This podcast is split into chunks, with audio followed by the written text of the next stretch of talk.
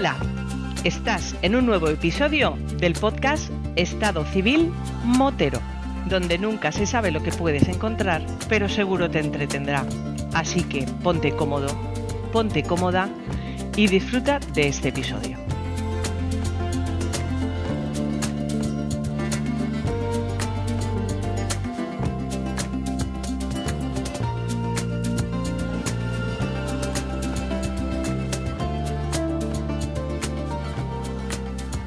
¿Qué pasa, chaval? ¿Qué tal? Buenas tardes, ¿cómo estamos? Señor Damián, amigo Damián, eh, Damián eh, DMX Suspensions, no sé cómo, presentarte, tronco. Como tú realmente lo veas bien, yo al final soy Damián. A ver, la historia comienza tal que así. Tengo que cambiar la suspensión de mi moto, pasa el tiempo, pasa el tiempo, lo voy dejando, lo voy dejando. Y es una cosa que se va quedando ahí, pero digo, eh, a ver si llamo Damián un día de esto. Y tengo tu teléfono, que bueno, tengo de hace ya un par de años o tres que grabamos aquel episodio tan bueno, tan chulo, que tuvo muy buena aceptación, por cierto. Y digo, bueno, voy a llamarlo a ver qué tal. Si es con, si me coge el teléfono, si no, pues a ver si me paso por Madrid y le pego una, le invito una cervecita, una mariscada o una cosa así, tipo soborno. Pero no hizo falta. Me cogiste el teléfono una mañana normal y corriente que me. Oye, Damián, que voy a cambiar el amortiguador. pues, ¿El tuyo cuál es? Tal y cual. Y bueno, pues ahora me lo vas a contar. Sin problema que, que, bueno, que atiendes el teléfono a, casi cualquier individuo, en, mi caso, o en el caso de, por ejemplo, mi compañero Cansino Antonio, para atender a todas y cada una de nuestras peticiones. ¿Cómo va la cosa, Damián, por allí por Madrid? Correcto. Bueno, por aquí va todo como siempre, con mucho trabajo, con muchas peticiones personalizadas de mucho piloto, mucha gente que compra moto, que no llega con la altura, que si le va blanda, que si le va dura, y la verdad que estamos pues desbordados siempre durante todo el año.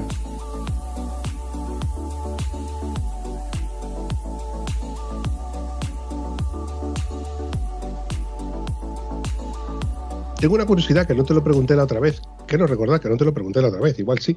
Pero, mm, ¿cómo comienza DMX Suspension? ¿Cómo empiezas tú en esto de, la amortiguación? ¿Cómo se te ocurre a ti la feliz idea de crear amortiguadores y crear amortiguación personalizada? Porque esto no es algo cómodo y sencillo, esto es algo que lleva trabajo por detrás.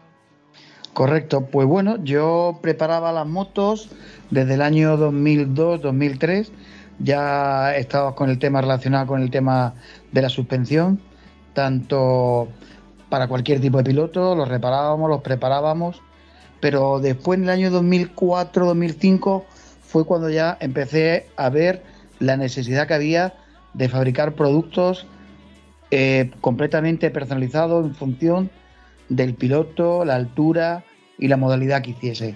Y ahí ya empecemos en el año 2010 ya fue cuando montamos la fábrica de DMX con todas las máquinas mecanizadas y ahí ya pues hasta ahora estamos pues bueno hacia arriba. Ahí fue donde los, primeros comienzos empezaron ahí.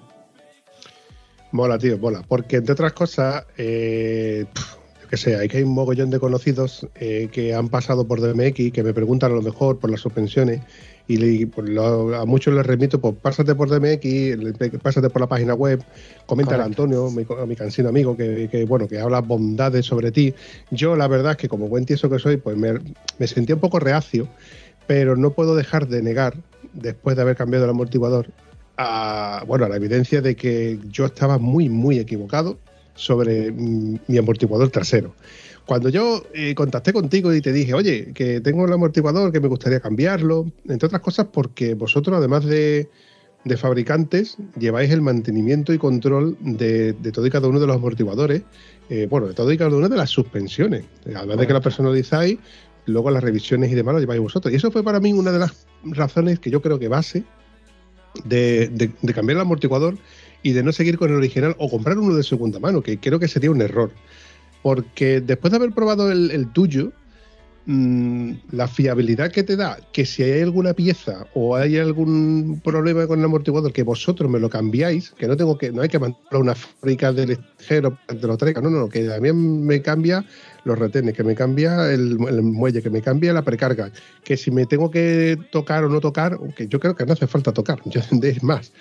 Ahora te contaré mis sensaciones y que coste, que, que, desde el principio que este, eh, este episodio no está patrocinado por Damián. cierto o no es cierto también? Completamente cierto, completamente cierto. No, no hay nada. Tú vas a pedir un amortiguador, yo te lo he cobrado igual. Te voy a contar el tema de los patrocinios. Mi empresa no es una empresa grande, es una empresa pequeña, modesta, y al final tenemos un producto de máxima calidad y, no tenemos un margen muy grande como para patrocinar a cualquier piloto en cualquier disciplina o podemos hacer una excepción con alguien, pero al final que salga en las redes sociales, que está muy bien, que se nos conozca más también, pero al final son piezas caras que al final tenemos un margen pequeño y no podemos como decir patrocino a, a, a 4, a 5, a 10, porque al final tendríamos que después repercutirlo en la calidad de los amortiguadores y en el trabajo, porque luego te voy a contar una cosa, ¿vale? Que ya tú también has dado, bueno, ya has apuntado algo, ¿no?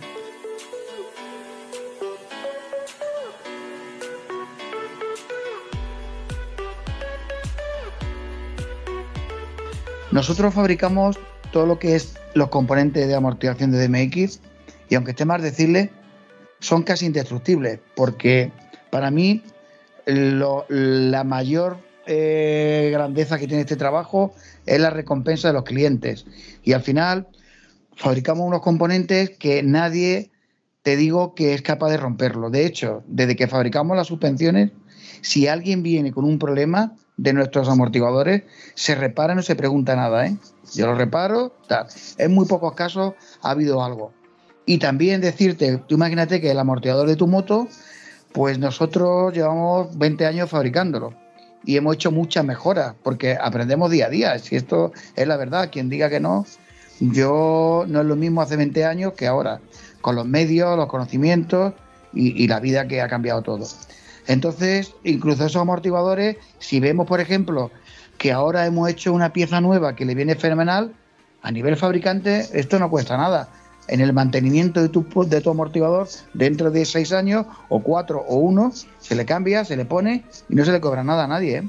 Nosotros esa parte la tengo muy clara eh, que, tiene que hacer así. De hecho, eh, yo muchas veces pues me pregunto, oye, ¿qué ocurre que tenemos X amortiguadores funcionando y no viene nadie? Y claro, te quedas que te echas para atrás. ¿Por qué? Porque dices, joder, ¿dónde están los amortiguadores? Pues mira, los amortiguadores, gracias a Dios, no se rompen y al final funcionan como yo me esperaba que funcionaran.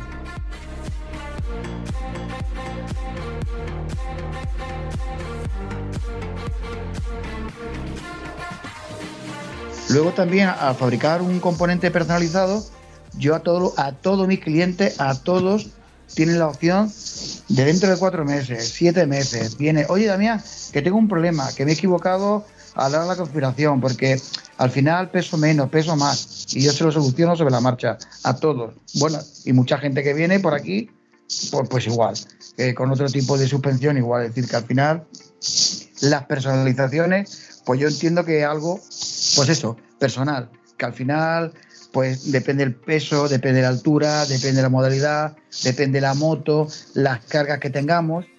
Y yo en todo momento lo que intento es fabricar un amortiguador que el cliente, el usuario, no esté manipulándolo todo el rato. Porque ¿qué, ocurre? en una moto F800, te pongo el ejemplo este, eh, ¿qué ocurre?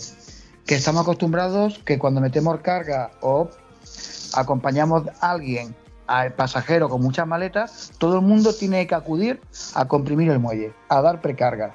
¿Por qué? Porque metemos 100 kilos más. Bueno, si realmente nosotros colocamos un amortiguador para que sujete las dos cargas, pues realmente lo debería funcionar. Otra cosa es que necesitemos más personalización.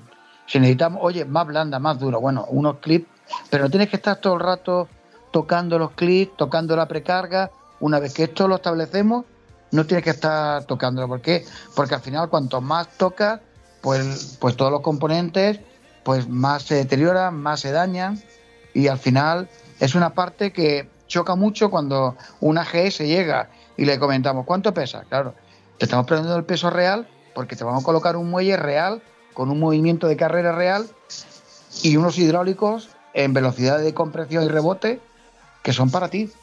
Entonces, ¿qué ocurre? Pues claro, la gente le choca. Pero bueno, entonces yo el pomo lo tengo, no lo tengo. Pues mira, lo vas a tener, pero no, vas, no lo vas a utilizar cada momento. Y entonces para nosotros es muy importante que, bueno, pues que, que la gente lo, lo entienda. Choca bastante porque, claro, viene de una moto. Te pongo la GS por, por poner pues un modelo de moto que está aquí todos los días. Todos los días hacemos BMW, ¿vale? Entonces, ¿qué ocurre? Pues por ahí va.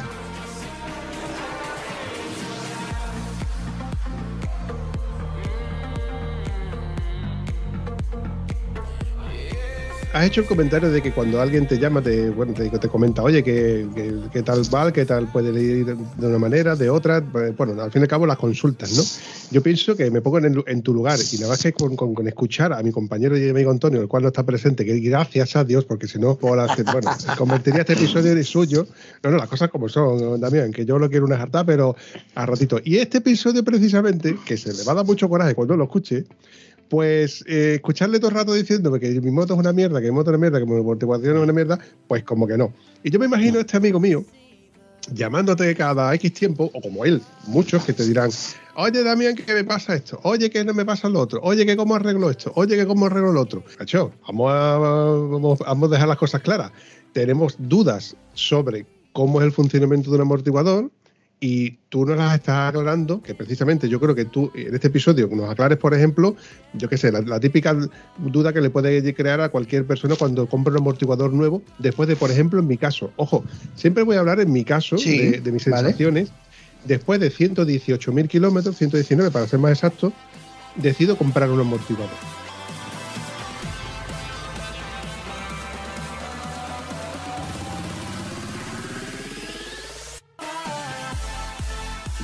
Cuando yo te dije los kilómetros, tú me dijiste, anda ya, eso ya está más que pasado, tú ya lo has sacado más que rendimiento. Y yo pensaba, digo, no, este hombre tiene que estar un poco equivocado, porque mi moto va bien, mi moto, a ver, noto que flamea un poco, pero mi moto mm, le meto precarga y puedo ir con dos pasajeros totalmente cargados, como ha sido, no, hace mucho. Pero, ay, amigo mío, cuando le monto el amortiguador, lo primero que noto es que la moto, la noto seca, ¿no? La moto, esto, esto está muy duro. Bueno, bueno, voy a darle un voto de confianza. Claro, y un poco reacio, ando con ella y lo típico, que lo primero que es que, pillas por ciudad es el típico Baden que lo que hace es reducirte la velocidad precisamente por ciudad, ¿no? Y al contrario de cómo estaba antes, que la suspensión delantera estaba más seca y la trasera, te permitía cogerlo con bastante más velocidad, ahora lo noto más seco. Digo, uy, aquí hay algo raro. Digo, bueno, vamos a darle un poquito de confianza y esto me tengo yo que acostumbrar. Será cuestión de. Pero claro, Salgo yo con ella en plan, voy a darle caña a la moto y voy a hacer una tirada larga. Ay, tirada larga, tirada larga que salí por la tarde eh, a una hora buena para que no me pillara la calor y se me hizo de noche. Llega a las once y pico de la noche también. Lo disfruté como un cochino, en serio, lo disfruté como un cochino. Empecé a darle guerra a la moto. En esto que, te metes en, en curvas donde tú notas que sabes que la moto te va a flamear un poco con el, o sea, con el freno trasero y no hace nada, o sea, va perfecto. Eh, que coste de que no te estoy haciendo la pelota también, pero es una sensación de seguridad que yo antes no la he tenido. Creo que antes la tenía, pero con el paso de los años y con el tiempo la he, la he ido asimilando con el desgaste del amortiguador.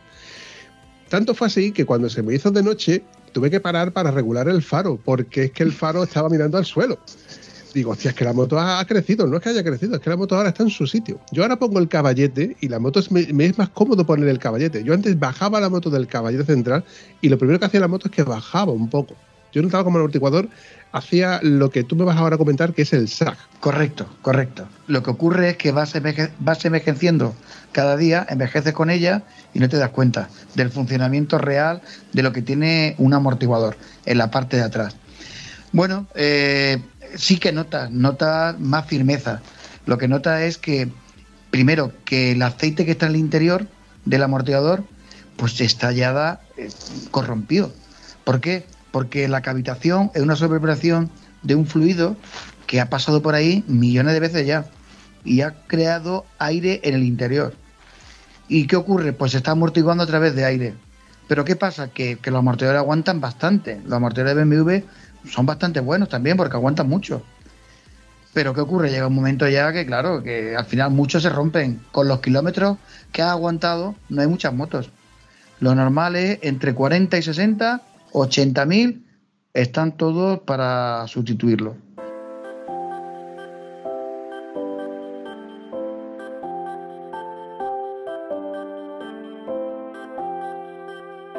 En tu caso, bueno, ha aguantado bastante más. Perdón un segundito que te voy a contar un secreto que te va a encantar. Eh, justo, justo mi mecánico, que lo ha tenido durante cuatro o cinco días, porque ha sido el tiempo que hemos tardado en, arreglar el amortiguador, eh, le había cambiado el kit arrastre. Y me dice, Vampi, eh, según nuestra, nuestra tabla que tenemos aquí sobre los mantenimientos que tú le has hecho, el último kit de arrastre te ha durado 54.400 kilómetros. Digo, no puede ser. Dice, sí, es así porque lo tengo yo aquí anotado, si no, si no es que no es normal entre un cambio de, de, de y otro. La verdad es que eh, yo sé que tengo una conducción suave, sobre todo cuando voy cargado, no suelo abusar de la moto, no suelo abusar del puño. Eh, el regalaje de válvula se la ha hecho a los 100, ciento y pico mil kilómetros dentro de las tolerancias. Entonces, no es que sea un pisa huevo, pero sí que conduzco muy, muy conservador, ¿no? Que es la palabra. Por eso te digo que a lo mejor el amortiguador mío me ha durado tanto por el sistema de que tengo yo de conservar mucho y no abusar. Que yo veo otros colegas que salen que van, van a hierro, como si no les costara. Y los hierros, como hemos dicho, también tienen tolerancia y también tienen cadencia.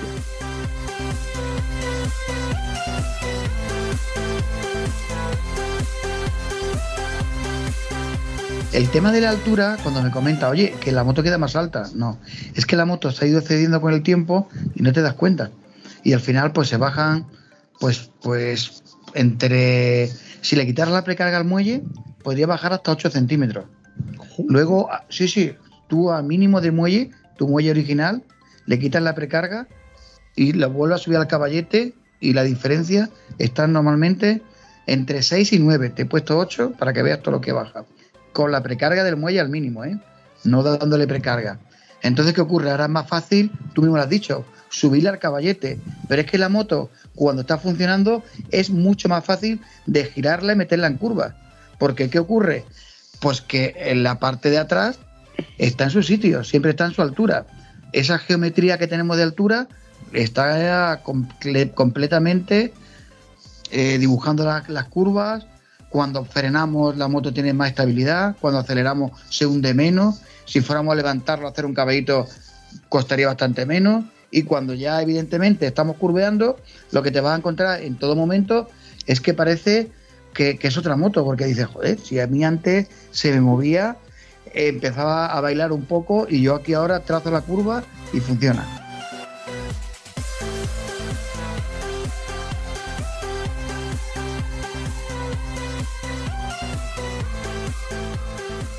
Mira, cuando has comentado lo de entrar en curva, eh, es que me llamó muchísimo la atención este típico cambio de curva derecha a izquierda. Cuando, por ejemplo, entras en una rotonda y sales de una rotonda, tú haces unos cambios de dirección, perdón, unos cambios de, de derecha a izquierda bastante rápido. Y cuando tú lo haces a mala leche para ver cómo lo notas, es increíble el cambio que ha tenido la moto. O sea, que yo es que reconozco, y vuelvo a decir que con esto me va a caer un montón de piedecitas de mi amigo Antonio, que lo que yo tenía atrás era un amortiguador que ya estaba, mm, bueno, no, digo que estuviera muerto porque seguía funcionando como tal, pero que estaba fatal. Mira, correcto. En la última quedada que, hicimos en Monfragüe, me pasaba que cuando estando, estaba yo excesivamente cargado, de hecho volví con regalitos y demás, pues, imagínate ya la carga que traía. Y recuerdo que en parado, la dirección cuando hacía tope, tenía que sacarlo haciendo más fuerza de los topes de derecha y de izquierda. Y esto ahora, cargado a tope, no me lo hace. Es correcto, es correcto. Es por lo que te comento, porque sin darnos cuenta, el amortiguador tiene muy poca capacidad de aceite. Imagínate que le entrarán unos 370, 400 eh, centímetros cúbicos de aceite. Es decir, que al final eso no es nada. Al final esto es y venga a pasar y venga a pasar y venga, y entonces está deshecho. Como si un amortiguador, perdóname, si al motor le cambiáramos el aceite con 80.000 kilómetros, ¿cómo estaría? Joder, pues esto pasa igual, lo que pasa es que la gente no termina de dar cuenta y hasta que aguanta, pues no lo ve. ¿Por qué la competición en moto de velocidad, o bueno, no le roba ni nada, están continuamente, eh, cada muy pocos kilómetros, sustituyendo los fluidos y personalizándolos? Pues por esto mismo, por los propios desgastes, por intentar que vaya hasta arriba de, prestaciones. Al final los amortiguadores tienen una vida útil pero luego tiene una vida residual que nosotros seguimos manteniéndola el día a día sin darnos cuenta. Y eso es importante que la gente cada vez lo vaya viendo. Ya no sea eh, cualquier cambio de un amortiguador con calidad, claro, que toquemos los clics de regulación, tú a tu amortiguador de como te lo dejas yo regulado, le cierras 5 o 6 puntos y la pones de verdad, ¿eh? sin exagerarte, que para hacer carretera quedaría perfecta. Pero circuito casi, ¿eh? Meterte, ¿eh? Y sin embargo, desde los puntos de partida que tenemos, abrimos 5 o 6, el campo iría mucho mejor, más confortable. ¿Qué ocurre? La moto de origen viene muy confortable, pero no tiene prestaciones. Si acudimos a cerrar las regulaciones hidráulicas, sí, conseguimos más dureza, pero aguanto muy poco porque no tiene capacidad interna para ese aceite y ese funcionamiento poder utilizarlo realmente bien. ¿Por qué? Porque el muelle, que es la precarga, bueno, con la precarga, que nos damos la altura, ¿vale? Este muelle cuando libera la energía necesita tener un hidráulico, que es el corazón, que lo mantenga, que vaya a su ritmo. Y no es cuestión de regular los clics, es cuestión de que, pues como una cilindrada de motor, es cuestión de que esté ya fabricado y pensado para esto. Pues claro, la otra parte de cualquier otro amortiguador que no tenga mantenimiento, como estos de BMW, pues, pues, pues al final te encuentras con esto.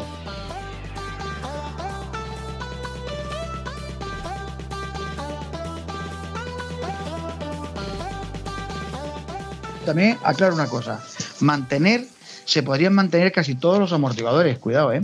Se podrían eh, hacer algunas modificaciones para poderlos desmontar. El problema es que en el interior hay unos desgastes que no se pueden corregir. Un cilindro no se puede corregir.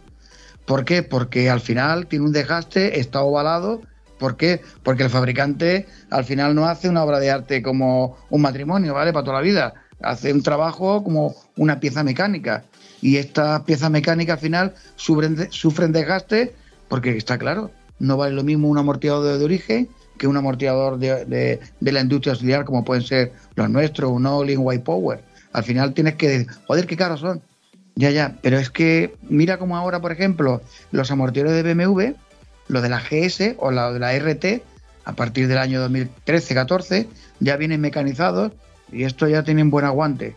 El problema es que vienen con el sistema electrónico ESA y no se pueden eh, eh, cambiar los parámetros internos como se pueden cambiar en un amortiguador normal, el nuestro que, que fabricamos. Oye, por curiosidad, ahora que has hablado de los amortiguadores del tipo ESA, mi modelo, al ser el, primer modelo de la serie GS800, ojo, que estamos hablando en este caso de la 800, pero que podía, se podía trasladar a cualquier otra moto que tenga eh, amortiguación electrónica. ¿Te gusta más un amortiguador sin, sin electrónica o un amortiguador con electrónica?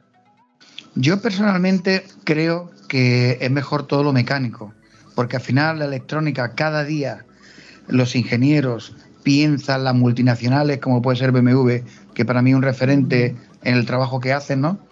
Ellos eh, relacionan y hacen que la electrónica en el amortiguador tenga que ver con la batería, con el arranque, con los picos, con el relaje de válvulas, con la aceleración. Total, que al final eh, está afectando el amortiguador a todo, porque el fabricante piensa que el día de mañana, si tienes que cambiar algo, pues lo coloques todo bien. Es decir, la ruta que hace un amortiguador con sistema electrónico, pues al final perjudica mucho porque si se quiere sustituir es, es un problema, pero también cuando dan problemas como la batería, como cualquier cosa que esté relacionada que ellos lo hayan puesto, cuidado, ¿eh? hay muchas cosas que ellos lo tienen ahí, ese parámetro está metido ahí, pues también está afectando. Primero, vamos por parte. Esta sería una parte de las que yo, pues bueno, veo que, que al final a nivel usuario nos perjudica porque el usuario no tiene nada que compra su moto con un esfuerzo horrible, cree que el sistema electrónico va a ir perfecto, la verdad que va, pero hasta que deja de ir. Y luego está la guerra de tu moto, todas. En la gama BMW, por meternos un poco, pues tenemos ese problema. Pero también decir luego que mecánicamente el amortiguador no tiene más prestaciones, ¿eh? tiene menos prestaciones que unas suspensiones eh, mecánicas y manuales. De hecho, en la velocidad, eh, por poner un referente, ¿no? O muchas motos, BMW, la, la una 1000, eh, una R, una 1000 ¿no? Pues, ¿qué ocurre ahí? Joder, están todo el mundo muy cabreado. ¿Por qué? porque no pueden regular. No quieren, que ellos quieren cambiar esas condiciones de conducción, de sequedad o que vayan, eh, que se hundan menos y el sistema electrónico al final es una señal que le da a una bombita que tiene, bueno, a una bomba que está dentro en el interior, que lo que hace es unos impulsos y cierra más pasos o abre menos. Y al final el fluido, cuando lo controla, no es lo mismo. El pistón, el, setting que lleva, el paquete de lámina, es completamente distinto a cualquier amortiguador. Y la precarga, que sí está perfecta, para mí me parece muy correcto, de que te da un botoncito y te aprieta el muelle, yo lo veo muy bien, pero ¿qué ocurre? Que todo conlleva pues la sincronización de la precarga con el hidráulico. Al final yo veo que en las motos de, calle o una moto de origen, que no sea deportiva, que no sea una R, al final todo esto son perjuicios, no beneficia. No, yo le aprieto al botón, yo tengo muchísimos clientes y, me encanta ya hasta que prueban amortiguadores mecánicos que no, tienen que ser los nuestros y se dan cuenta la diferencia que hay de que esto van flotando, que esto no se mueve. Ahora, por ejemplo, los clientes que tienen 1250 de las de ahora, de este año, claro, vienen de motos más antiguas porque pues no todo el mundo tiene el dinero para cambiar de moto. Y tienen una moto con 3, 4 o 5 años más atrás y no llevaba esa. Cuando cogen esto, dicen, no puede ser, pero si es que voy peor y no puede ser, claro que puede ser, porque va muy confortable, pero prestaciones no te dan ninguna. Entonces al final yo opino que los amortiguadores a nivel usuario tienen que ser mecánicos. Todos los sistemas electrónicos al final son problemas. Y el fabricante también contempla que cuando se averíen los amortiguadores se sustituyan por otros. No contempla repararlos, ¿eh? Es que esa es la idea que yo tenía de, un amortiguador. Un fabricante, que estamos hablando de BMW, pero podríamos hablar de KTM, de, sí, de cualquier otra marca. No fabrica el amortiguador, se lo fabrica una empresa para que los monten en su. Entonces, ese compromiso entre marca y modelo entre la marca de, la, de Suzuki en este caso y el, amortiguador, eh, eh, tiene que ser complicado. Una vez que lo monta y lo prueban y demás, pues irá funcionando perfectamente bien, pero cuando ya se deteriora, eh, ese compromiso no, va a llevar a, cabo ningún lado. Entonces, claro, la solución pasa porque por cambiar el amortiguador en el caso de la marca, porque la marca no te lo va a reparar. Tendrías tú que tendría el usuario que mandarlo a reparar y en este caso yo creo que yo he acertado en llamar a Damián para que me monte un amortiguador personalizado, porque claro, lo primero que tú me preguntaste es, ¿para qué lo quieres? Y yo te dije, bueno, yo, el uso que yo estoy haciendo es de un 2% carriles para acceder o salir de una pista y el 90-98% es carretera y normalmente voy cargado o con pasajeros. Entonces, con, ese, con esa base tú me hiciste una amortiguación personalizado. Es más, me recomendaste si tienes el pomo de la precarga de tu antiguo amortiguador, te vas a ahorrar un pico. O sea que, Efectivamente. si hubieses querido venderme la moto, como quien dice, me lo podías haber vendido perfectamente porque me hubiera quedado con el, con el pomo tuyo o sin el pomo tuyo o sin regulación y bueno, lo hubiese pagado igualmente. Pero tú me aconsejaste que, que, podía aprovechar. Sí, sí, efectivamente. Hay modelos de amortiguadores como el tuyo que el pomo de precarga nosotros lo podemos mecanizar y colocarlo en una medida eh, como la nuestra. Sin embargo, hay otros que no podemos hacerlo. Yo tengo también un pomo mecánico, porque tu pomo es hidráulico y a la vez que va girando, pues, pues evidentemente como un gato de un coche o un gato hidráulico, le das presión y rápidamente se extiende.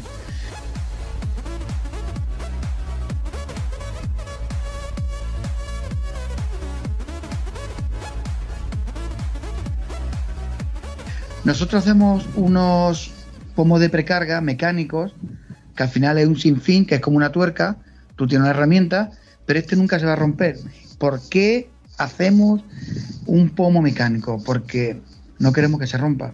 Porque tú imagínate que ese pomo vas cargado y se rompe, no en España, en Italia porque estás de viaje.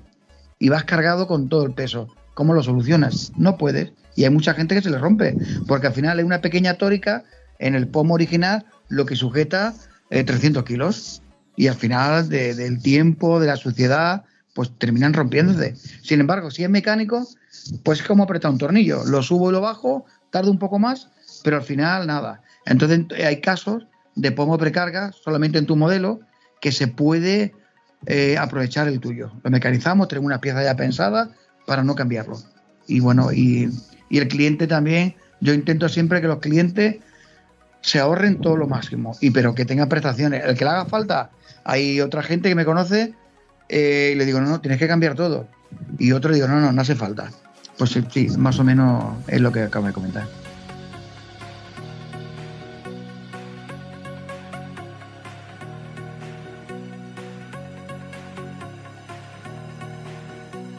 Como he dicho antes, este episodio no está promocionado ni está patrocinado por, por Damián. Este amortiguador me lo he gastado yo con mi dinerito.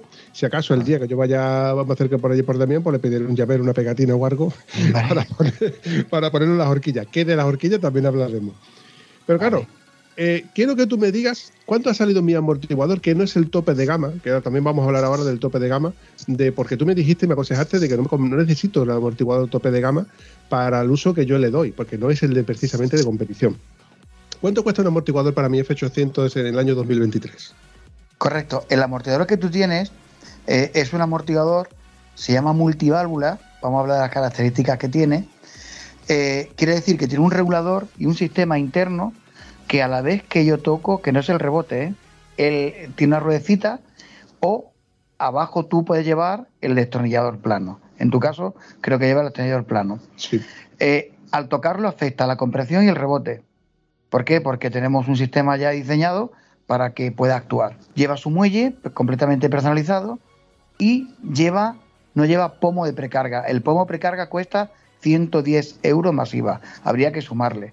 Nosotros los clientes, mm, como en este caso que lo hemos aprovechado, no le cobramos nada. Incluso no le cobramos ni la pieza que ya hemos fabricado, ni 20 minutos que tardamos en tornearlo y para poder adaptarlo, porque la diferencia es un milímetro y medio que tenemos que tornear, ¿vale? Para que entre en nuestro cilindro. ¿Por qué? Porque nosotros hacemos un amortiguador con un cuerpo interno de donde va el pistón y donde va el fluido, que es el más grande que hay, que es de 46 milímetros. Mientras que tú, el de original va en 40 y en 38 en muchos casos, ¿vale? Los traseros. Y hay algunos de 32 también. Entonces, ¿qué ocurre? Que necesitamos que tenga mucha capacidad para que pueda funcionar. Entonces, ese amortiguador cuesta 700 euros masiva, el tuyo exactamente. Y luego, si le añadimos el pomo precarga, pues hay que sumarle el pomo precarga.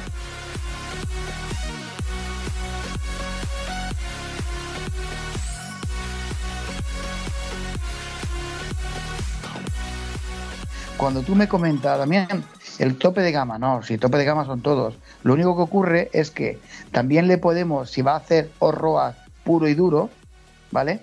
Eh, podemos colocar un depósito auxiliar, porque como no hay espacio en el propio amortiguador, en otros modelos lo tenemos adosado, con un latiguillo donde va a tener una botella donde el aceite, cuando va a crear una resistencia para que entre con el nitrógeno y puede regular la compresión de alta y baja velocidad, porque el rebote sería independiente. Eso pues cuesta 180 euros más. Total, que al final pues es la suma de todo. Eh, puede ser de los amortiguadores con depósito más caros que los que llevan el depósito incorporado. ¿Por qué? Pues por toda la problemática que tiene. Y también nosotros, como a todo el mundo le damos una garantía, ya no es la garantía legal. Aparte de la garantía legal que le damos a todos nuestros clientes, son dos años, esa es la parte legal, pues está después Damián aquí, que cuando ve algo no pregunta, ¿vale? ¿Por qué? Porque tenemos que cubrir, es decir, el material, nuestros amortiguadores no son los más económicos, pero al final tienen, son fiables y estamos nosotros para esos mantenimientos.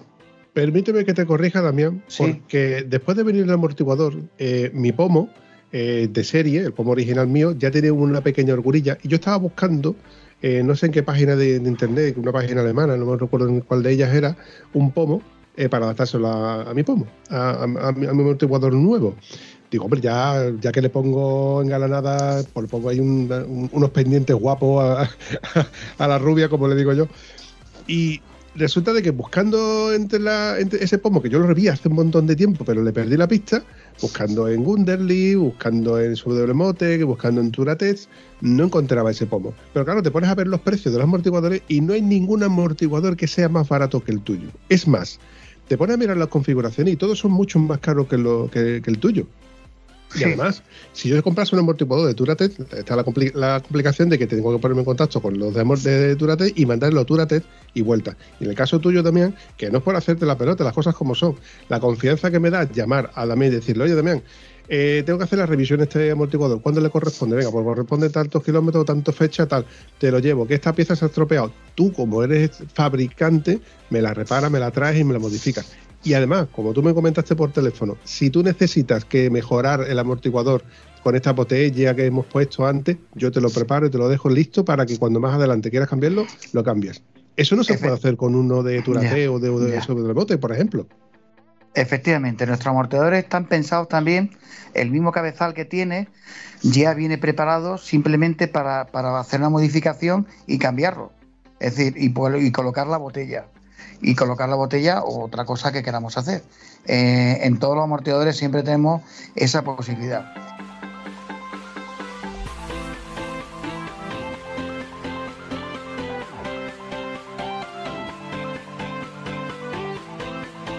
Luego también eh, decirte que este tipo de, amortiguador no es por nada.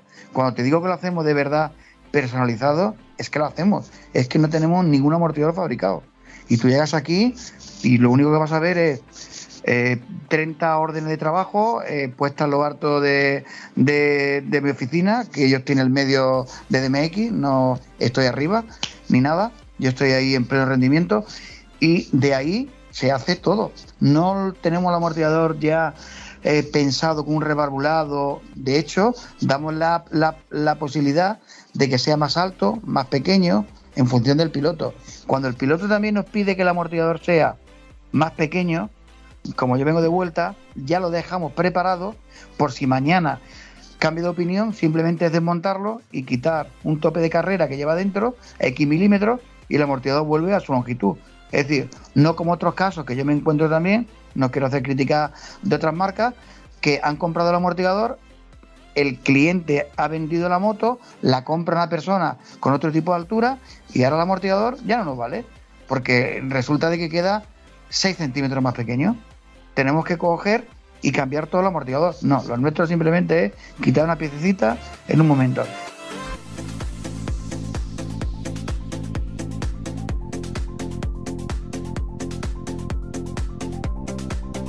Te digo más, en muchos casos de las BMW, yo tengo muchísimos clientes que podemos, con una, pequeña configuración que hay que hacerle, cambiar de modelo. Es decir, tenemos tu moto del 2010 y ahora tenemos la moto del 2023. Cambiamos tres cosas y adaptamos la moto. Porque yo siempre le digo a los clientes, quedaros con los motores viejos, si tenéis que entregar la BMW o algo, pues lo volvéis a colocar. Y cada vez me hacen más caso y luego vuelve y me dicen, oye Damián, que compré estos amortiguadores de segunda mano o que tenía esta de la moto, ¿podemos adaptarlo? Y por poco precio, es decir, eh, hay que hacer una reforma, pero bueno, ya tiene un dinero ahí puesto, vale, todo, y otra vez a funcionar. Y claro, y algunos se quedan locos, diciendo, joder, que tengo la moto que hemos cambiado cuatro veces de moto y el amortiguador seguimos con él. Digo, sí. Es decir, que al final, pues bueno, es otra posibilidad, no de ir rotando, rotando, rotando. Por eso nuestro sistema de, de suspensión se basa en en que el día de mañana, en muchísimos modelos, hombre, si es de una BMW una Suzuki, evidentemente no va a valer. Pero si estamos hablando de BMW, joder, pues bastante, bastante que, puede, puede funcionar. Con los sistemas ESA, bueno, tenemos otros problemas ahí también, pero vaya, hemos hecho un cabezal que vale desde el año 2013 al 2023, porque la 24 todavía no la he visto, la moto no sé si valdrá o no valdrá. Al final es nada, tiene unos grados y esos grados se van cambiando arriba, se corrige y si la longitud hay que cambiarla, simplemente cambiamos un vástago que vale 80 90 euros y tenemos la amortiguador otra vez a estrenar. Los muelles, hay veces que tenemos que sustituirlos porque el propietario bueno, va a cambiar o la moto cambia la geometría y la carga ya es distinta. Pero bueno, hablamos que igual pues, del precio de un amortiguador puede invertir otra vez un 25% y otra vez a estrenar amortiguador. Y ese dinerito también le viene bien a todo el mundo, claro. Ese ahorro también es importante tenerlo ahí. Tienes una pieza, o sea, estamos hablando de que tenemos una pieza que es reutilizable y además Efectivamente. casi casi como un teléfono móvil que lo puedes actualizar. que cada vez que a lo mejor cambio de moto o cambio de, de, revisión, en la próxima revisión me estás cambiando el aceite, me estás cambiando la, los retenes, etcétera, y a lo mejor la pieza que está un poco desgastada, pues me la estás cambiando. O sea, que tengo un amortiguador de por vida siempre y cuando se le haga los mantenimientos igual que la moto. Que no olvidemos que el amortiguador junto con el motor es la pieza que más, más está sufriendo, más está moviendo, más está trabajando. Yo no me di cuenta hasta que puse una cámara de este tipo GoPro en la defensa de la moto y vi cómo trabajaba la horquilla. Digo, es que es increíble, es normal que se le vaya los retenes o que haya que hacerle revisiones, porque es una pieza que está en constante movimiento. Sí, sí, es verdad. La gente va cambiando un poco ya de, esta mentalidad de, utilizar, de invertir la suspensión cada vez más, porque yo lo veo, eh, claro, yo te puedo hablar que todos los días pasan bastante gente por aquí, ¿no? Y entonces me cuentan, y tenemos cada vez más motos nuevas, nuevas del concesionario aquí, que ellos ya han vivido, pues bueno, lo que es tener la suspensión en su sitio. Y al final, pues bueno, pues dice, la moto cuesta tanto, pues tanto la suspensión y a funcionar el primer día. Porque luego te das cuenta que estás pegado ocho años o seis o siete y, dice, pero ¿cómo va a hacer esto? Pues sí, la verdad, que no podía acelerar, que cuando frenaba se movía. Pues este, esto, todas estas cosas de la conducción que al final pasan todos los días y al final, pues bueno, son mejoras bastante importantes, sí. Yo lo recomiendo al 100% mi experiencia después de dos salidas de 400 kilómetros aproximadamente cada una, cada vez más satisfactoria. Me queda por probarlo un poquito por pista, un poquito. Mis salidas suelen ser cargado por pista cuando voy de acampada y cosas así, y tampoco son complicaciones. Pero estoy seguro que, bueno, que estoy seguro de que el acierto va a ser sí o sí. Mira, recuerdo antes que me pasaba cuando iba excesivamente cargado que cuando pillaba alguna curva muy cerrada, eh, a, gran velocidad, me rozaba el caballete y yo entendía que era la precarga que no la había metido a tope. Pero es que ya por último, aun metiéndola a tope, me rozaba en alguna curva el caballete. Claro, esto ahora es impensable y después de haberlo probado y haber vivido en mis carnes, la diferencia que es de algo que ya estaba viejo y obsoleto de hace mucho tiempo a algo que es perfectamente nuevo. Que sí, que tiene un coste inicial, pero que luego eso se va a rentabilizar en el tiempo en toda y cada una de las revisiones que se le haga cada X tiempo.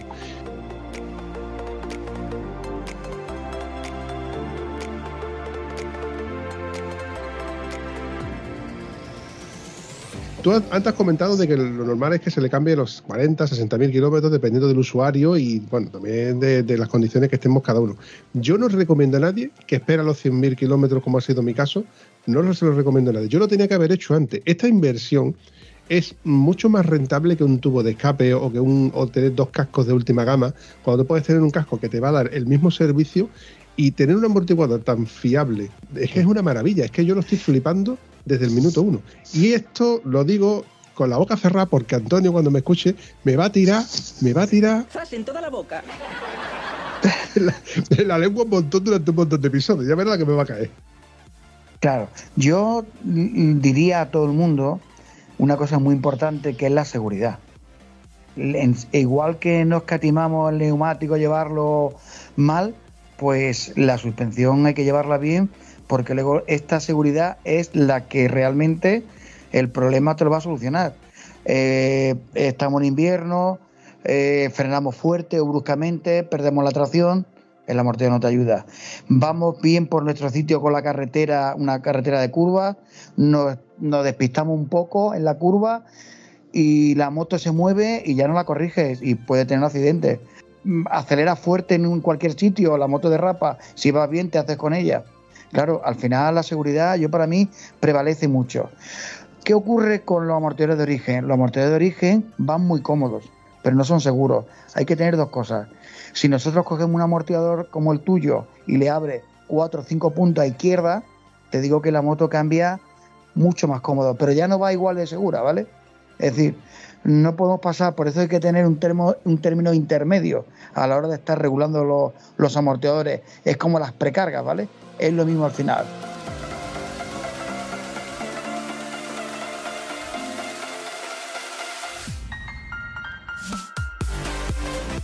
Yo hago mucho hincapié en que, que, hay que conservar bien el tema de suspensión. Vienen muchas motos ahora también porque la ITV la han echado para atrás, ¿vale? ¿Por qué? Porque claro, es que no hacen nada, vienen como muelle y algunos yo me quedo diciendo, pero ¿cuánto tiempo llevas? No, llevo dos años. dos años y el amortiguador no pierde aceite, porque en el momento que los amortiguadores pierden aceite se pone inconducible, pero claro, ya van como, como un sofá. ¿Y qué ocurre? Pues claro, la ITV llega y la moto salta de, de, la bancada de la ITV. Y al final, pues bueno, tienen que tirar por ahí también a la hora de, de acudir a cambiarlos. He leído mucho en el foro de las F800 y en algún grupito que tenemos de WhatsApp que, es, bueno, WhatsApp son de los que se están comiendo en los foros, el típico error de comprar muelles, eh, mm. ¿cómo se dice? Los muelles estos que tienen más vueltas por un lado y menos vueltas progresivos. Sí, muelles progresivos. Y al final es un error porque te das cuenta que, que, no es lo que tú estás buscando, porque sí que es verdad que tenemos unas suspensiones que son largas y a lo mejor el que viene de otro tipo de conducción y de otro tipo de moto, cuando llega a esta moto se da cuenta de que una moto que, bueno, que la ven blanda, que, que, tiene, que cuando frena cabecea mucho, pero es lo que tenemos, es una, es una moto trail concebida para andar por, por pista que muchas de ellas las vemos con cubiertas muy de carretera y no es una moto de carretera, una moto cómoda para llevarla no en todos los conceptos, como tú mismo has dicho, pero al menos llevarlo en, casi todos los conceptos y, medianamente bien.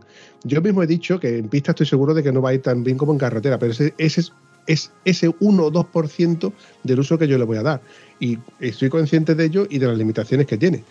Por eso yo estoy seguro de que no voy a necesitar esa botella de precarga que tiene, por ejemplo, mi compañero Antonio, porque el enduro no va a ser.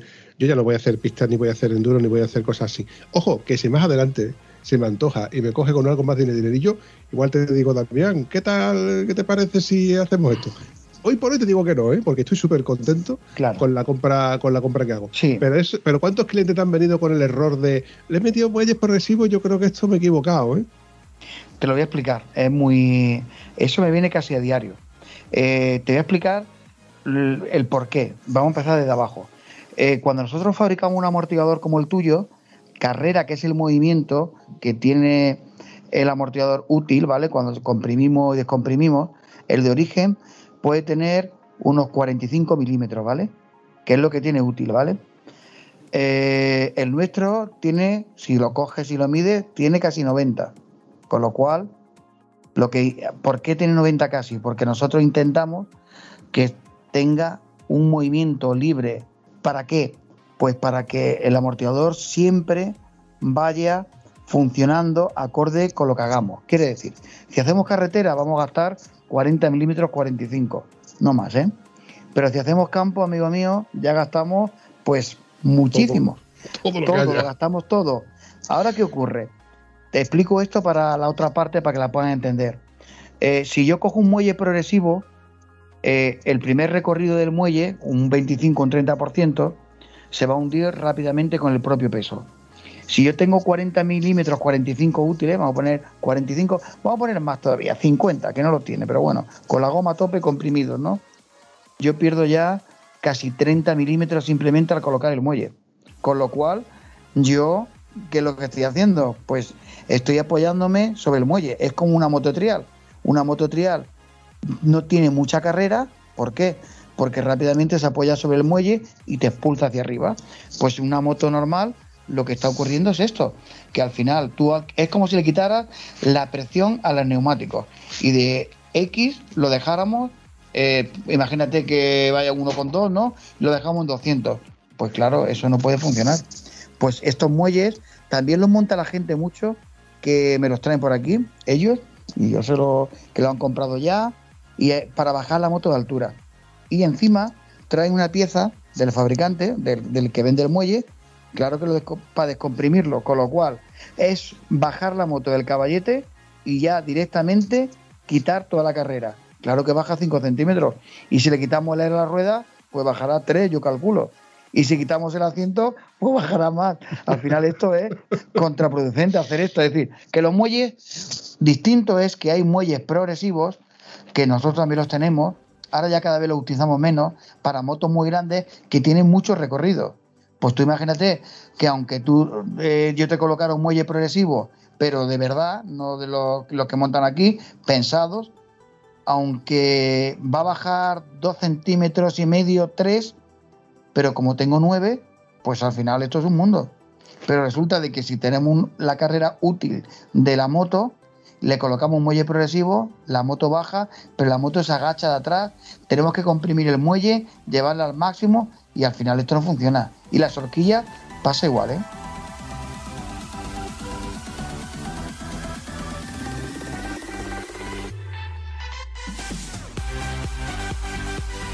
De las horquillas. Esa, esa es otra, porque es la siguiente inversión que yo tengo pensado hacer. Eh, hay sentimientos encontrados, en, sobre todo en los foros, sobre las horquillas. Tengo unas horquillas de 45 milímetros que todo el mundo habla muy bien de ellas porque son las Showa, pero el, el contrapunto que siempre ha tenido, que ha sido algo muy criticado, es que por el pastizal que te gastabas tú en la compra de esta moto, no tenía ningún tipo de regulación. Y todo el mundo decía, ah, es que no tiene regulación. Bueno, al igual no necesitas que tenga regulación. A lo mejor para el uso que le estoy dando y con las ciertas mejoras que se le puedo hacer, como en el caso de, por ejemplo, el amortiguador, pues mm, es el 95% del uso que yo le estoy dando. Por eso te digo, eh, ¿tú qué le harías a, mis horquillas? Las horquillas hay dos modelos, depende de los años. Montan unas horquillas Waipowa de 43 milímetros y otras montan 45 milímetros que son Marzocchi. Entonces, en la parte interna tienen las dos un hidráulico. Un hidráulico mecánico que está tarado para funcionar. Para funcionar, pues bueno, un, poco, un poco mixto.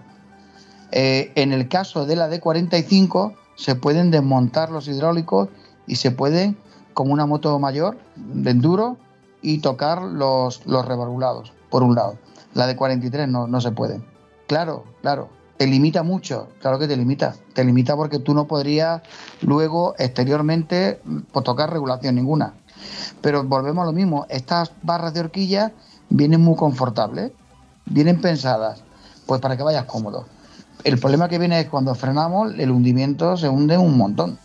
Yo, yo entiendo que claro, que es un dinero extra que hay que gastar, porque ahora te explico otras barras que se pueden montar y demás, ¿no? Pero te diría que para el 70%, el 80% del usuario, una simple puesta a punto es suficiente. Es suficiente porque al final es una moto bastante pesada, para el tema de la carretera mejoraría bastante, para el tema del campo te ayuda, pero claro, no es una moto de enduro. Y hay gente que quiere que tenga las prestaciones igual, e igual no las va a tener no la va a tener igual. Yo creo que simplemente que corregir, corregir el hundimiento y la velocidad un poco, va bien. Porque luego te venden unos cartuchos, la industria auxiliar, que al final, pues ¿por qué ocurre con esos cartuchos? Pues que claro, tienen regulación hidráulica, pero mecánicamente aguantan como los originales, pues te puedo decir que vienen rotos muchos aquí, ¿eh?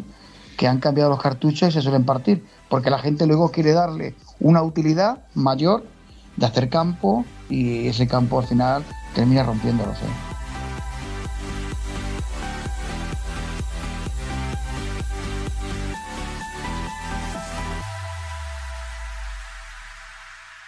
Ojo, que, que, coste que no me estás vendiendo la moto, que no, me estás vendiendo un producto. Te, eh, me, lo estás vendiendo. O sea, me, estás respondiendo a la pregunta que yo te he hecho con, con trampa, porque que, que, véndeme algo, pero no me lo estás vendiendo, me estás aconsejando. estoy aconsejando que, correcto.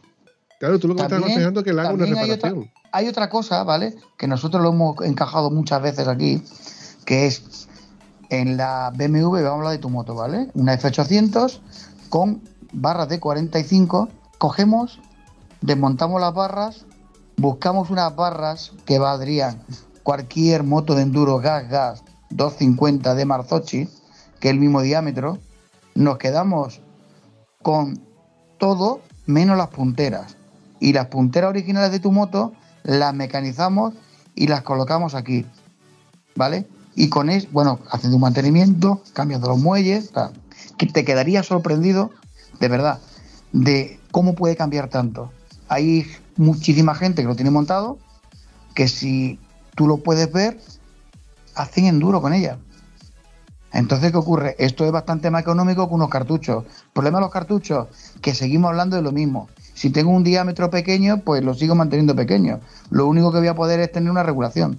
Que al final, bueno, lo de las barras es una buena opción. Sí, sí, sí, sí. Yo, es que creo, yo es que pienso que el tener regulación al final para mí es un quebradero de cabeza, porque no es que yo no entienda, porque al final terminaré entendiendo de que 10 vueltas, si tienes 10 vueltas, pues son 5 a la, izquierda, que no me va bien, pues retrocedo y vuelvo otra vez al principio.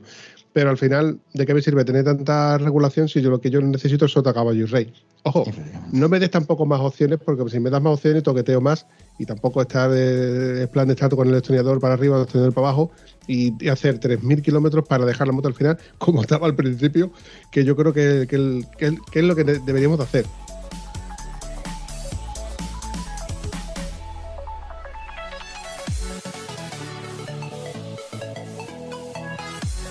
Cuando alguien compra una moto, compra una moto estándar.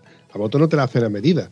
Otra cosa es que tú la personalices hacia tu gusto y la acerques el manillar, en los espejos, las manetas, etcétera, etcétera, etcétera. Pero la moto es estándar, la amortiguación es estándar. A no ser que tú vayas a la alta competición y te compras una moto donde te gastas una pasta y tengas una moto y un personal que te la pongan a tu, a tu talla, pues yo creo que nosotros debemos circular con lo que tenemos en el mejor de los casos. Pero yo después de, bueno, de lo que me ha pasado con este amortiguador y de haber comprobado en mis propias carnes Mm, lo bien que me lo estoy pasando ahora, es que, mm, Damián, estoy disfrutando de la moto como si fuera nueva, porque es totalmente diferente el comportamiento de la moto. La veo mucho más ágil, manejable. El estar en parado con ella, eh, me atrevo a hacer cosas con, una seguridad que antes no la tenía. Ojo, que me estoy envalentonando y digo, bueno, echarme carretera, echarme curva, y al final resulta que cuando me vengo de vuelta, pues le echo un mogollón de kilómetros y se me ha hecho tarde. Es que la culpa es tuya, ¿eh? Ojo.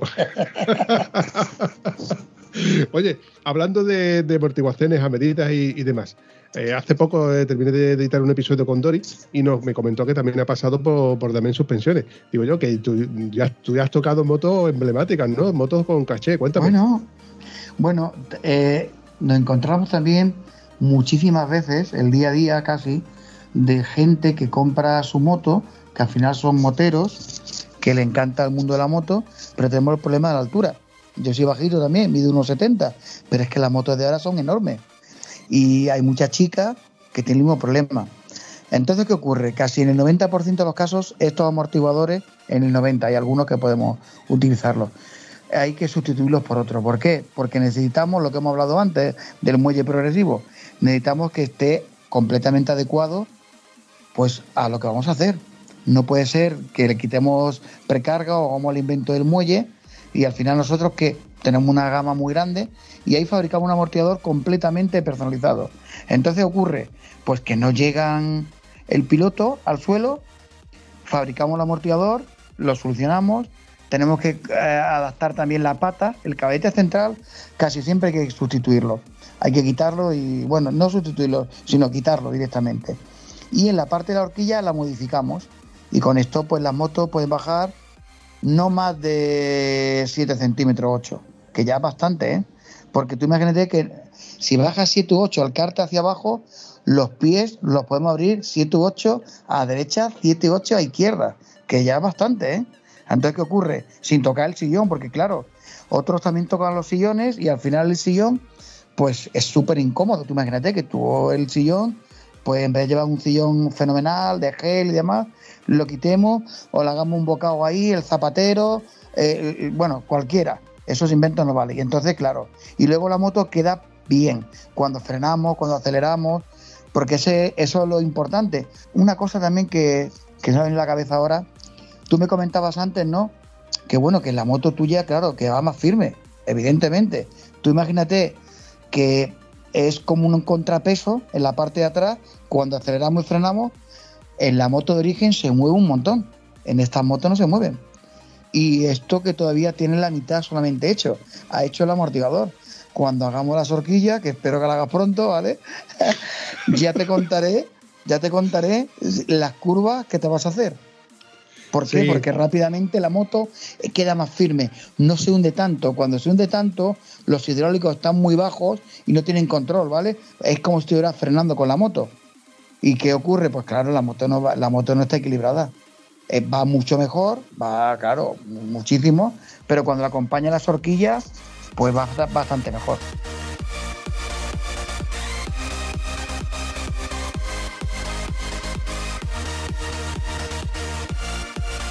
Te voy a contar una anécdota hace, hace, mucho, mucho, mucho tiempo. eh, Vi en Wallapop una pantalla para de segunda mano. De, digo, hostia, pues una pantalla más cortita para mi moto, para cuando en verano precisamente para que me dé más el aire.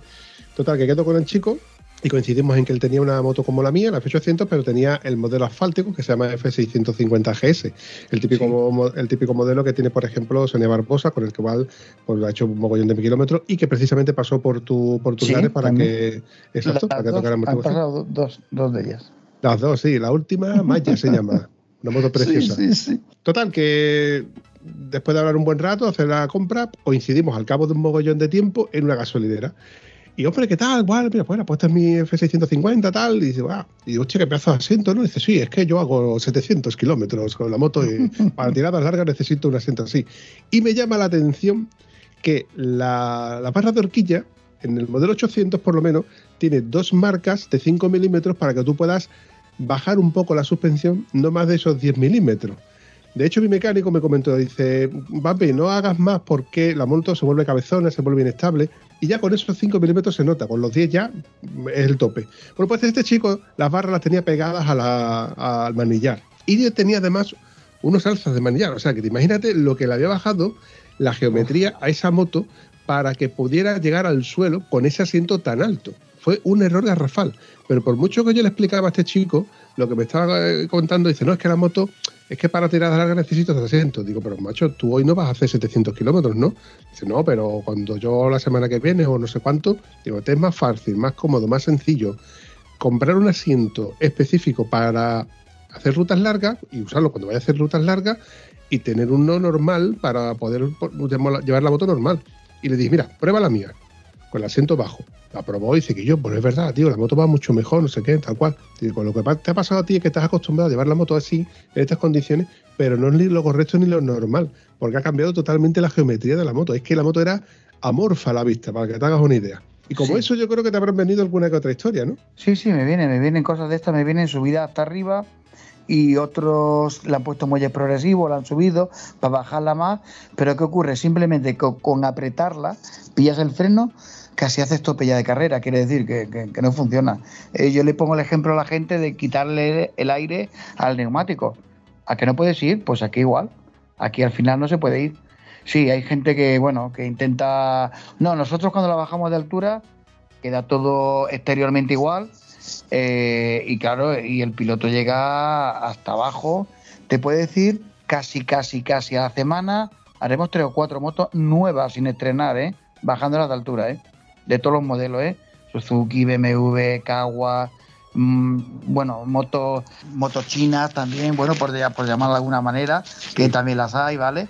Eh, pues igual, porque la gente las va comprando y al final, pues bueno, pues no llegan, o, o si llegan, quieren llegar mejor. Hasta las de la Guardia Civil, que no hace mucho vi una fotografía toque- que estabais tocando la, la dotación de la Guardia Civil. Cuéntame, porque esos amortiguadores sí que deberían de hablar y tener voz y voto Bueno. sobre el desgaste y el, y el uso y mantenimiento, ¿eh?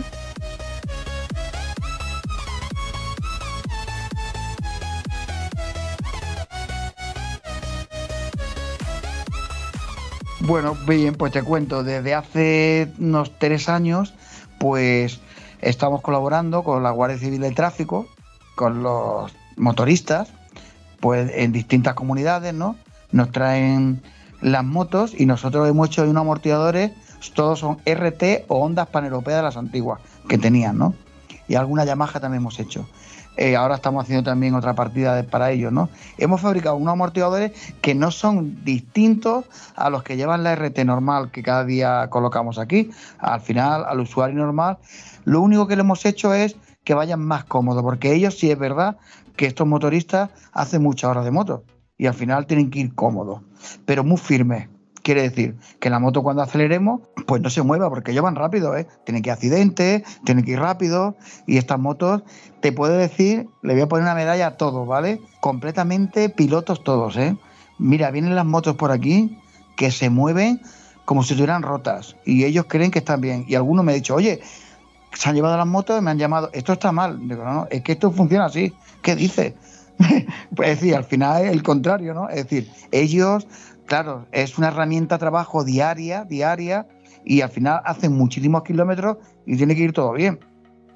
Me crucé con un, con un guardia civil con el cual tuve una conversación, la verdad es que, claro, hablando de moto, te estoy hablando hace ya un mogollón de años cuando mi moto todavía era nueva, ¿no?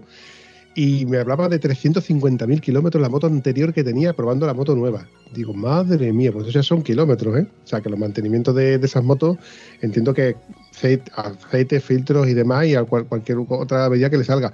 Pero de amortiguación yo creo que poquitas. Parece ser que los amortiguadores solamente, parece ser, yo no voy a poner afirmaciones, solamente se cambia cuando se rompen. Si no, no tienen mantenimiento. De hecho, nosotros le hemos dado una gama de amortiguación, se cambia adelante y atrás, los dos regulables como el tuyo, ¿eh? todos igual, ¿vale? Ya no llevan pomo precarga porque ya hemos calculado los pesos, mm, porque evidentemente no, no le hace falta la RT el pomo precarga porque ya sabemos la moto lo que pesa y los pilotos eh, el, el, rango que tienen de peso y las alturas. También hemos hecho algunos modelos de, moto eh, en algunos sitios, porque también hay guardias civiles que son bajitos y entonces esto no llega. Pues bueno, algunas motos también se han hecho más bajas también, para que ellos lleguen bien, ¿no? Eh, sí, vienen con muchos kilómetros, ¿eh? Vienen, claro, bastante, la aguantan muchísimo y las motos, pues yo creo, ahí la tiene, que es lo que hay, es decir, motos indestructibles.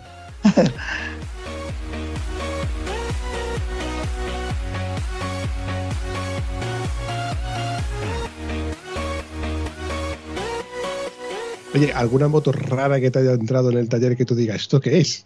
Espérate, vamos a ver, motos raras. Eh, bueno, ahora te podríamos hablar de una moto, si te parece, que me he quedado muy sorprendido de ella en el precio y en los componentes que trae y, la terminación. Ahora me he quedado en blanco. Espérate que te diga yo ahora, ahora me pregunto otra vez. la que yo Sí, sí, son las, las joder, MacBook. ¿Sí? Me quedo sorprendido. Mira, hemos, bueno, te, te cuento un poco y luego, luego, repetir, ¿no? Eh, el modelo 2023 lleva la misma horquilla que lleva una Yamaha Teneré, lleva el mismo amortiguador que lleva la Yamaha Teneré, nada más que cambia un poco por las adaptaciones, MacBook. Las 500 y me quedo sorprendido. Me han, hace dos o tres meses le hemos hecho un agente de Murcia sí, de Murcia, dos, que fueron las primeras que he hecho del modelo 23 porque nota. Y cuando me dijeron los precios valían 7.000 euros, ¿eh? Nuevas, con impuestos y con todo. Pero que la ves por fuera parece una GS, ¿eh? Te quedas sorprendido. eso, lo, eso son las motos que me sorprende bastante más. Porque luego, cosas raras, pues el tema Chopper, Harley, cosas de estas que dicen, madre mía, esto no ha salido que también lleva una suspensión muy mala ¿eh? en todas, ¿eh? de origen, muy incómoda. No, están, no tiene prestaciones ninguna. ¿eh? Pero la MacBook, por ejemplo, es una moto que yo me he quedado y después tuve la oportunidad de probarla bien, otras, otras cuantas que han traído, y me he quedado yo sorprendido, precio, calidad, lo que corre el motor, lo acabado. Pues la MacBook me quedo yo por aquí y el precio me lo dijo el chaval y después yo lo corroboré con unos amigos míos que tienen una distribución y me dijo que valían 6.000. Pero es que el año anterior no, el anterior valían 4.500. Nueva, estrenarla. Mira, me sorprende. Mira, me, gusta lo, que, lo, que, has comentado. ¿Sí? sí, tío. Si mañana tuvieras que comprarte una moto, porque vamos, tú, tú como usuario de moto, ¿qué tipo de usuario eres? Porque yo recuerdo que tú hacías enduro y andabas por el circuito. Sí, a mí, a mí me gusta la moto de campo, me gusta el motocross, y luego, la única moto que yo me compraría, yo no tengo moto de carretera, para que veas, ¿eh? Y podría tenerla, claro, evidentemente. De campo tenemos un montón, porque tenemos motos que compramos para hacer pruebas, para desarrollar productos, ¿vale? Ahora viene el modelo 24 de enduro que no tenemos, pues igual tenemos que comprar una KTM para tenerla nosotros aquí y sacarla, o una Ubarna cuando fabricamos nuestro amortiguador. No es la primera vez que hemos comprado moto, ¿vale? yo me compraría un RT.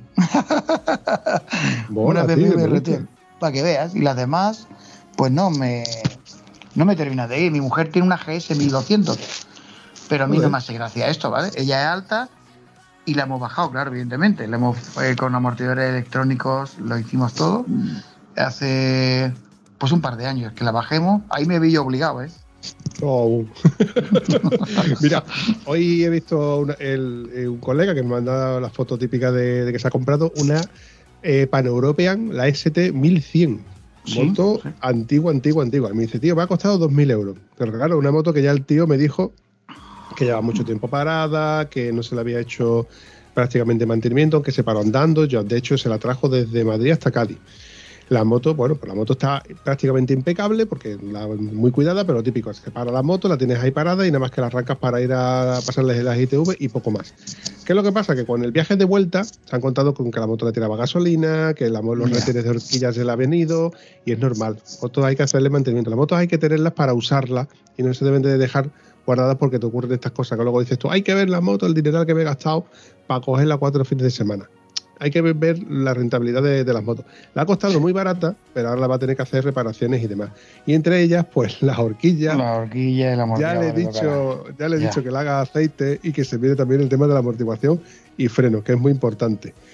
Por eso te digo que mm, dices tú, ¿qué moto me compraría? Cochio, por 2.000 pavos una, una Pan European, que es una moto muy, pues muy guapa de mi juventud. ¿eh? Te puedo decir que es un aparato que te cagas una gran moto.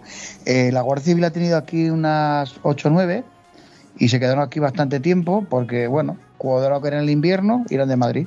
Y entonces tuvimos que desarrollar otras cosas para ellas.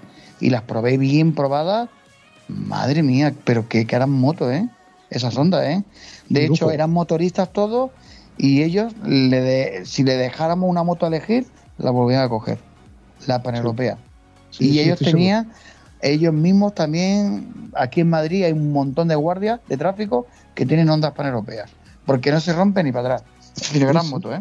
¿Eh? Me, lo creo, me lo creo. Además, esas ST1100 motos de cuando Honda fabricaba para, para que duraran mucho, mucho, mucho Efectivamente, sí, sí, sí, sí. Bueno, Damián, me gustaría que tú me, comentases, que es fácil encontrar eh, suspensiones de Damián en internet, donde podríamos ver entre, entre tus redes sociales y tu página web. Coméntanos.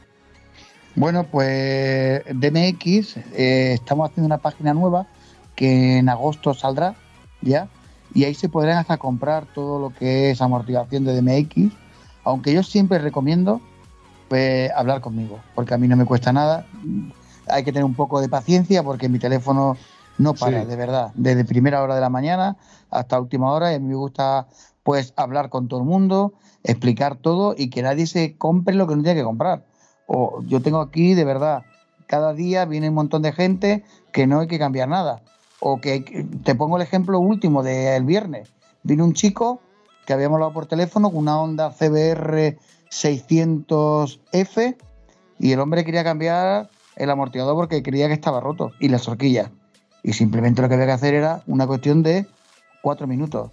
Regular la suspensión, precarga e hidráulico. Pero voy decir que también se acerca mucha gente cada día por aquí.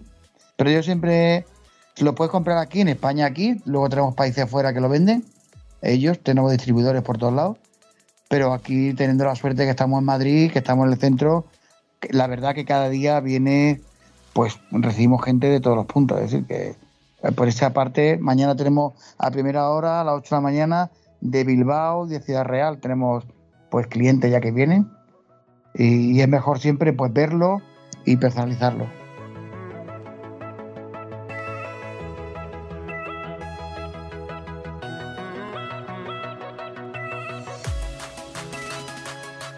Tengo un conocido que después de escuchar el episodio primero que grabamos tú y yo, se fue para allá con el remolque un lunes por la mañana y te digo, David, vengo a que me cambie el amortiguador. Sí, que me acuerdo, me acuerdo, me acuerdo de eso, yo de esa anécdota, ¿eh? Que viene de ahí, de tu tierra ahí, sí, sí, sí. Qué huevo tienes, tío. Digo, si no, con lo sencillo, cómodo y fácil que te lo pone también, que te dice, tío, mándamelo a esta dirección, yo me encargo que el, cartero, la paquetería, viene a recogértelo a tu casa y en dos días lo tienes de vuelta. Que no hace falta traerte la moto para allá con un remolque, coño, que es muy cómodo y muy sencillo, tío. Es que me, lo pusiste a huevo, tío. Sí, sí, hay mucha gente también, bueno, le gusta venir, sobre todo la moto de campo o las BMW. Nosotros, todos los clientes, pueden venir aquí, lo instalamos también y, la verdad que viene casi todo el mundo, ¿eh? Con las BMW o los viajeros o el tema de turismo, pues vienen muchísimos aquí. Y como nosotros viene, lo hacemos y te vas, pues aquí es un par de horas lo que va a tardar. Siempre con cita previa, porque si no, no terminaríamos, claro. Algunos viene, algunos viene sin cita previa, digo, pero hombre, pero y, viene de lejos, ¿eh? De lejos. Y te queda, digo, ¿esto es una cámara oculta? Pues no. Hace, te voy a contar la anécdota, ¿cuándo sería? No sé, un par de meses se presentó una pareja que venían de Barcelona. Y digo, pero bueno, a cambiar los amortiguadores por la mañana, llegarían las 11 de la mañana por ahí. Y digo, pero no han hablado con nosotros. No, no, pero es que venimos, digo, este, que esto hay que fabricarlo, que hay que prepararlo. Y bueno, pues nos quedamos en el hotel y, y bueno, pues esa anécdota, pues, digo, ¿cómo va a quedarse en el hotel? Teníamos un tapón de trabajo como, como cada día y al final, pues nada, el mismo día, pues, re, eh, todo, se cambió todo y al final, pues bueno, se le hicieron los amortiguadores a ellos y se los llevaron también puestos. No, no, escúchame, que te puede pasar como le pasa, por ejemplo, a mi amigo Gonzalo, de que a lo mejor le cae de baja un chico, al otro resulta que lo coge de vacaciones y se encuentra con que tiene que hacer encaje de bolillos para tirar para adelante con todo el trabajo. Efectivamente, efectivamente. Sí, sí, eso, para eso están las citas. Sí, para eso pasa, sí. Bueno, Damián, para recortar este episodio eh, y no hacerlo más largo, que tampoco tan, me gusta alargar y, exprimir tanto el limón, en el caso de, tuyo, que yo sé que tú también tienes cosas que hacer. Que una, pregunta, una pregunta recurrente que hago yo en estos podcasts, ¿qué tal te lo has pasado? Ah, a mí me ha encantado, porque estamos hablando de lo que... Eh, lo primero que hay que tener es pasión para hablar de las cosas, ¿vale? Y entonces, como estamos en mi territorio, yo aquí aguanto lo que quieras, ¿eh? Podemos hablar todo lo que quieras que yo estoy súper encantado de, todo. Me parece la verdad, la forma de, hablar que tiene, la forma de preguntar, pues eh, está bastante entendido y entonces es muy fácil hablar contigo, porque otras veces he colaborado con otra gente y como no saben, pues, pues es más complicado todo, claro. Mm, contigo esto es sobre rueda, como montar en moto. Sí, sí, no, pero lo fácil ha sido que no, hemos tenido ni amigo Antonio para decirme cada dos por tres, Pampi, que eres un tieso, que tu amortiguador era una mierda. ¿Ves cómo yo te decía que tu amortiguador es una mierda? Que sí, que me lo dirá durante mucho tiempo, pero bueno, ya por lo menos hoy me he librado. hoy me he librado. Damián, amigo mío, para mí ha sido un placer que pases por el podcast de Estado Civil Motero. Eh, te invito a que tengas, bueno, aquí tienes tus puertas abiertas que quieras cuando quieras pasar por supuesto. cualquier historia, anécdota, ya sabes dónde estoy. Y nada, chaval, me despido con un fuerte abrazo. Un fuerte abrazo y muchísimas gracias a ti por contar conmigo, ¿vale? Gracias de nuevo por llegar hasta aquí. Si te gusta ese contenido, coméntalo en cualquiera de nuestras redes sociales. Y si además te ha servido de algo, compártelo.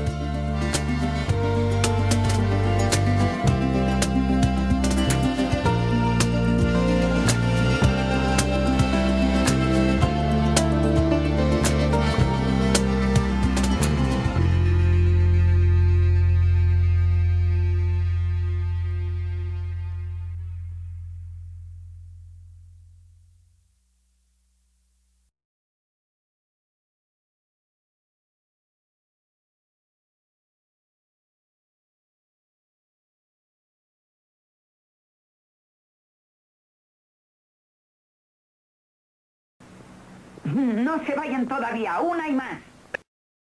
Para que vayas por las curvas bien, te falta. es que vuelva no voy, ¿vale? Porque me voy para Cantabria, me voy a ir a dormir al fresco, ¿vale? Ya. Escúchame, pero no te, sí, sí, sí, pero no eso te luego... más. No, no, para nada. Si yo estoy aquí, mira, yo estoy aquí en DMX todavía. me he venido aquí arriba a la parte que tengo aquí, mira, ¿ves? Bueno, no se verá nada, ahora no se ve nada. No, no te a ver, no se ve nada. Ah, que estás en la nave. Sí, que estoy aquí, mira, espérate. Voy a dar la luz para que veas. Me he venido aquí. Un domingo.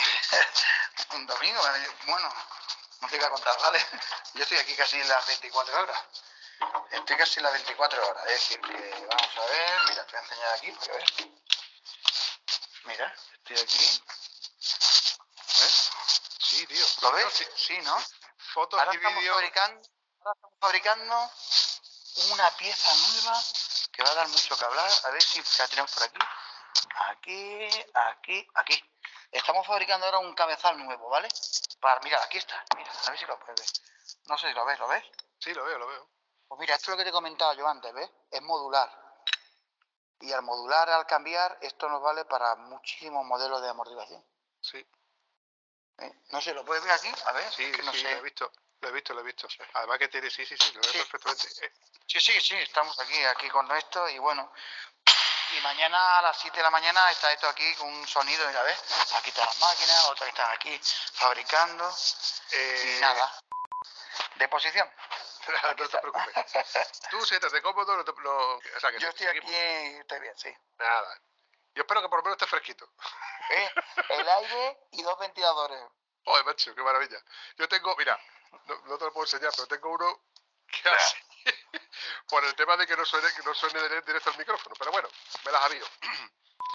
Discúlpame que te haya interrumpido, pero es que tenía que comentártelo porque Bien, para, que bien, te des bien, cuenta, bien. para que te des cuenta lo Sí, conservador sí, sí, que yo soy. Bueno, vale, bien. Pues buenas tardes, ¿qué tal, hombre? ¿Qué tal? ¿Cómo andamos? Ay, aquí estamos. Ponte cómodo. ¿Qué? Una tormenta aquí eh, hace un rato y... pero bien. ¿Has dicho tormenta? Sí. Jodas, tío. Estamos aquí a 34 grados, pasando calor como si no costara. Tengo todo aquí encerrado para, no- para que no se escuche el viento del ventilador. No, no, no, te rías que, que, no, sé, no sé por qué, pero este año me, ha- dado por decir entre comillas. Dicho todo esto, ¿dudas, preguntas? Nada, pues yo aquí aguanto lo que queráis. Aguanta lo que queráis. Esta, esta vez solamente vamos a estar tú y yo. Ya te he dicho que eh, Antonio, Ah, vale. mi, can- mi cansino y compañero de fatigas y de rutas y de podcasting, Antonio, tiene un contrato verbal no firmado, como, buen tiso que somos, de que, de que graba cuando no está rulando en moto. Y él, muy mamón, pues normalmente suele estar más tiempo rulando en moto que, grabando conmigo. De hecho, ahora mismo está en, en Estelvio. Se suponía de que para este fin de semana ya estaba de vuelta, pero sigue estando el muy mamón por ahí dando vueltas como si no costara. Muy contento con su moto, me da una paliza increíble cada vez que hablamos de, de- de amortiguación y demás, y de asientos y de mis suspensiones que son una puta mierda. Pero bueno, lo cierto es que no me va a quedar más remedio que darle la razón. y ahora entramos. También aquí venimos a pasárnoslo bien. Así que vamos a estar un rato de cháchara. Tú siéntete como si estuvieras en mi casa o como si estuvieras en la tuya. Sí, este sí, es tu libro y tú me lo vas a contar como tú quieras contármelo. Y yo, a mí me gustan mucho las anécdotas, que te venga alguien diciéndote tal, que me venga diciéndote tal. De hecho, estoy, acabo de terminar de editar la primera parte de un episodio con una tal chica Dori, que ha pasado por tus lares para Dori, que tú la sí, regules sí, sí. suspensiones, etcétera. Y no, es la, y no es la primera, Sonia Barbosa, y de cuantas. Guadalajara, la chavala esta. Por eso digo que Muchas gracias a ti, ¿vale? Estamos en contacto, ¿vale, Diego? Un abrazo, Un abrazo, campeón. un abrazo, gracias. Adiós, adiós, adiós.